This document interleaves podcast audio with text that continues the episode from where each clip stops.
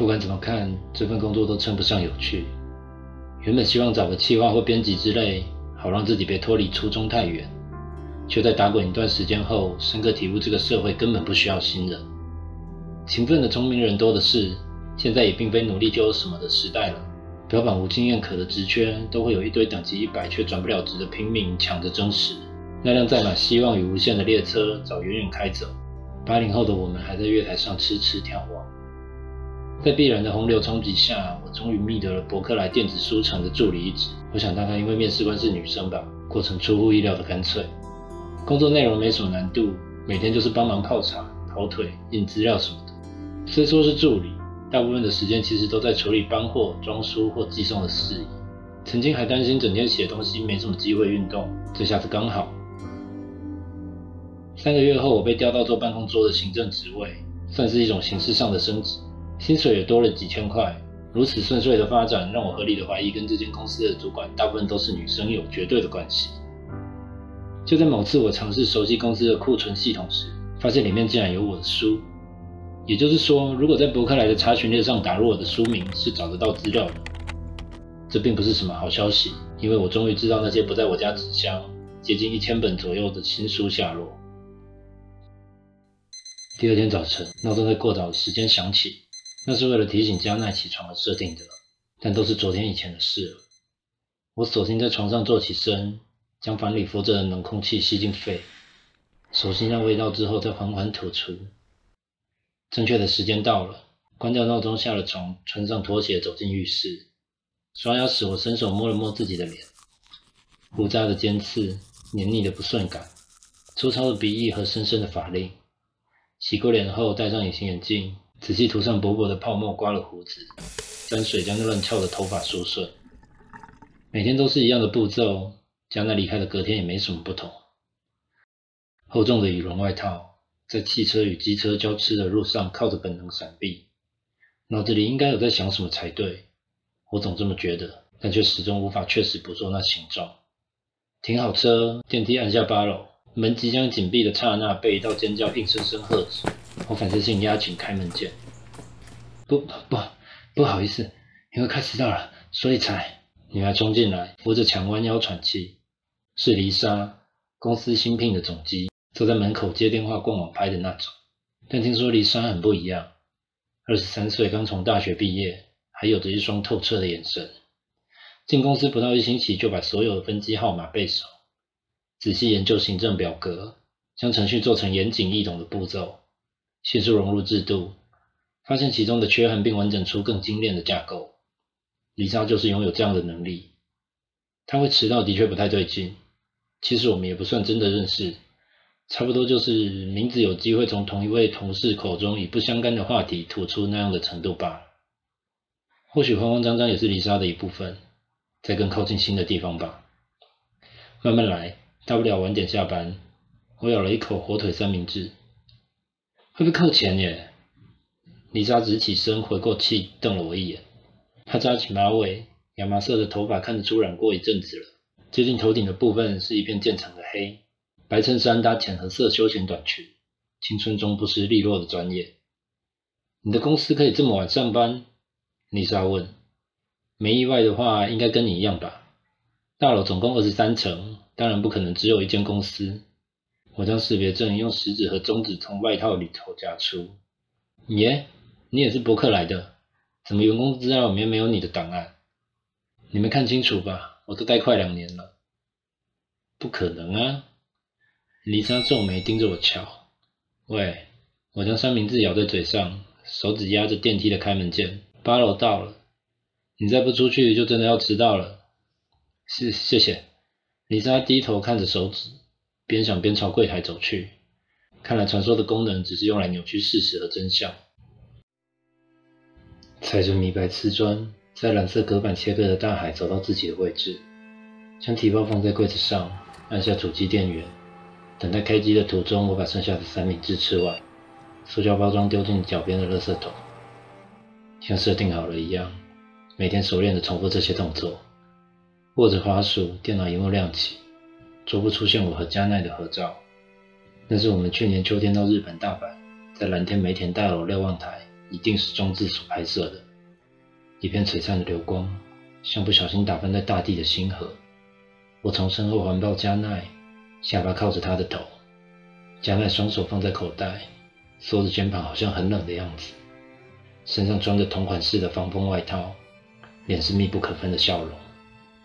那就像庙里求神普卦用的脚杯一样，任何一边单独存在都没有意义。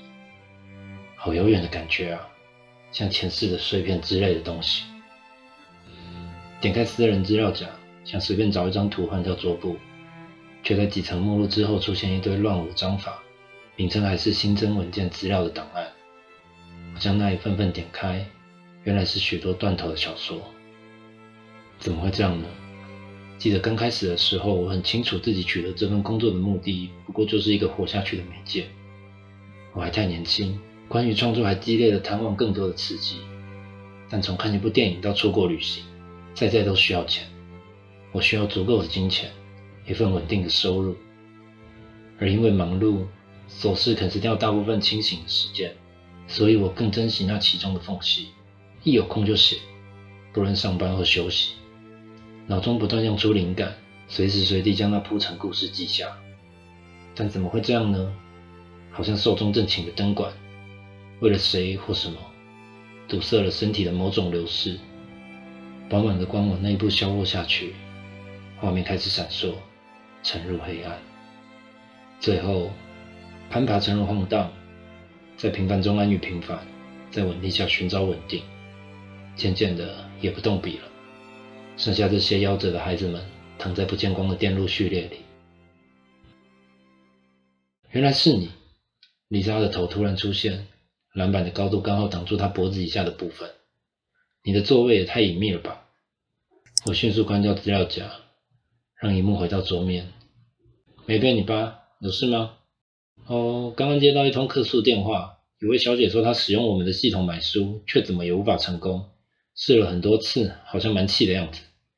前辈说这方面的东西应该来问智久先生。丽莎将一张便利贴粘在我的桌上，这是他的账号跟 mail。不错啊，还知道要先跟对方拿资料。我撕起便利贴，丽莎的字有一种文具涂装的卡通感。那就麻烦智久先生了，解决的话请通知一声，好让我及时回复客户。谢谢喽。丽莎保持着微笑，跟刚才不同，情绪已经上了轨道。原本转身的她蓦地回头，趴在我身旁的隔板上。那是日久先生的女朋友吗？丽莎贼笑，眼睛望向我的荧幕，还来不及找到适合的图片，桌布依然是我和加奈。已经不是了，我说。是哦，真可惜，长得很可爱呢。我没回话，撇头看着荧幕。很可爱吗？或许吧，不然我怎么会追求她呢？加奈真的很可爱，不知怎么现在越看越可爱。我有跟她说过吗？当着面牵着手或抱着他这么说：“你很可爱哦，真的，可爱这个词就像特地为你创造的呢。”我曾经这样说过吗？应该有吧。我试着将那实际说出口，声音却在抵达我的耳朵以前消散在空气之中。花了点时间还是找不到好图片，索性直接改成全黑，反正要看到桌布的机会也不多。打开订书系统，以管理员的权限登录。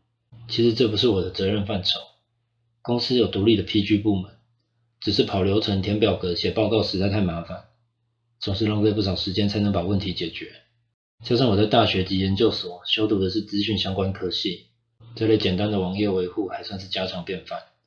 久而久之，我就成了将问题上报的前哨站。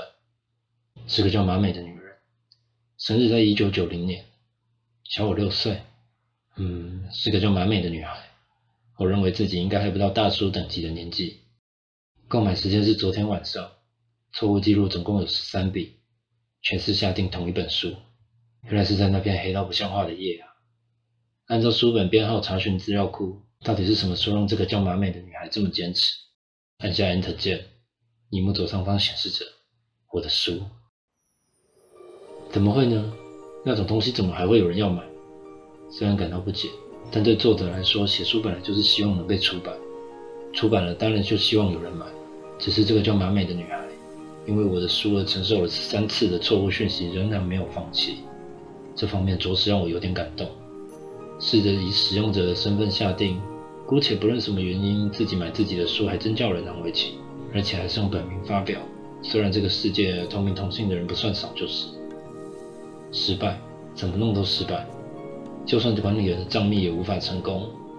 输入完基本资料，按下确定，瞬间出现“此书已无任何库存，请继续选购其他产品，谢谢”的赤红大字挂在网页中央。